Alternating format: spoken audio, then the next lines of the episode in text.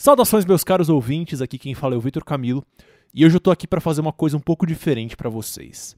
Uh, vocês sabem que no último dia 28 do 10 de 2018, uh, ah, finalmente se encerraram as eleições presidenciais aqui no Brasil.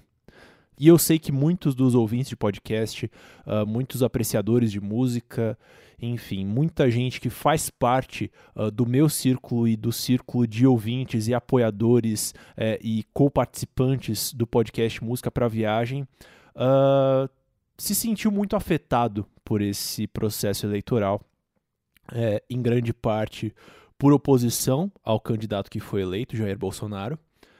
É, e eu escrevi um texto a respeito do resultado dessas eleições. Uh, e eu gostaria de ler esse texto aqui para vocês uh, como um testemunho, como uma manifestação da minha posição, das minhas visões políticas. É, você não precisa concordar, você não precisa gostar, mas enfim, eu, como um comunicador, como um participante do universo cultural desse país, eu faço questão de deixar registrada a minha marca, a minha posição a respeito de tudo que nós passamos e passaremos uh, em função desse processo eleitoral que se encerrou. Então vamos lá. Eu nunca me orgulhei tanto de ser artista por formação, educador e comunicador por ofício e entusiasta da ciência e do conhecimento. Eu nunca me orgulhei tanto dos meus amigos e amigas mulheres, LGBTs e nordestinos. Eu nunca me orgulhei tanto de ser filho de uma mulher negra, com quem sempre busquei me assemelhar, apesar da minha pele ter por acaso saído mais clara. Eu nunca me orgulhei tanto de ser neto de um homem que, apesar de ter sido policial ao longo dos anos da ditadura, sempre votou contra a arena. Não dá para dizer que esse seja um dia feliz, para mim ou para a maioria dos que andam ao meu lado. Nós observamos de longe, identificamos o risco, nos posicionamos contra e lutamos. Fomos às ruas escrevemos, falamos, cantamos, votamos. E, no entanto, fomos derrotados, dentro das regras do jogo. O próximo presidente da nação brasileira será um representante de muito do que repudiamos, de muito do que tememos, colocando em risco a integridade de muito do que acreditamos e defendemos. Perdemos essa batalha. Duas coisas, no entanto, me fizeram acordar nessa manhã com uma disposição que eu já não senti em mim mesmo há muito tempo. A primeira foi, uma vez encerrado o processo eleitoral, finalmente conseguir começar a olhar para trás. Começo a entender que, em meio a toda angústia, turbulência, lágrimas e carnificina verbal, mergulhamos, eu e muitos de vocês, em nossa própria memória coletiva.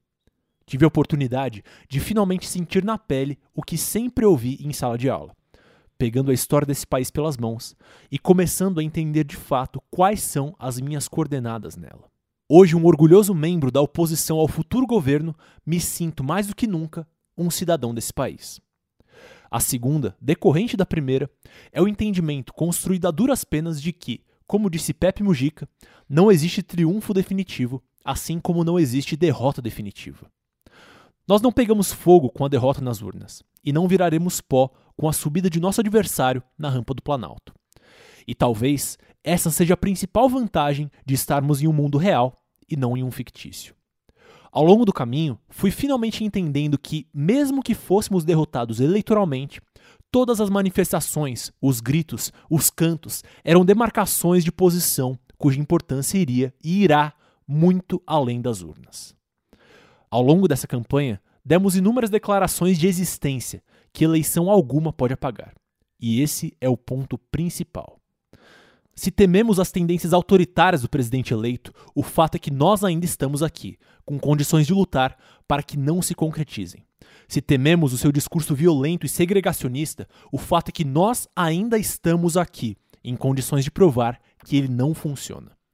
Se tememos pelo futuro da nossa democracia, o fato é que nós ainda estamos aqui.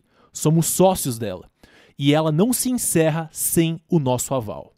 Da minha parte, agora se inicia um período de respeito institucional ao governo legitimamente eleito e de muita, muita cobrança e observação. Aos que votaram e torceram pelo próximo presidente, eu espero de vocês o mínimo de seriedade e senso crítico na observação daquele a quem entregaram o poder. Aos que, derrotados, estejam se sentindo expostos, fragilizados e oprimidos, me chamem, contem comigo. Eu já chorei tudo que tinha que chorar e estou pronto para resistir e existir ao lado de todos vocês. Obrigado a todos e todas, e nós seguiremos existindo.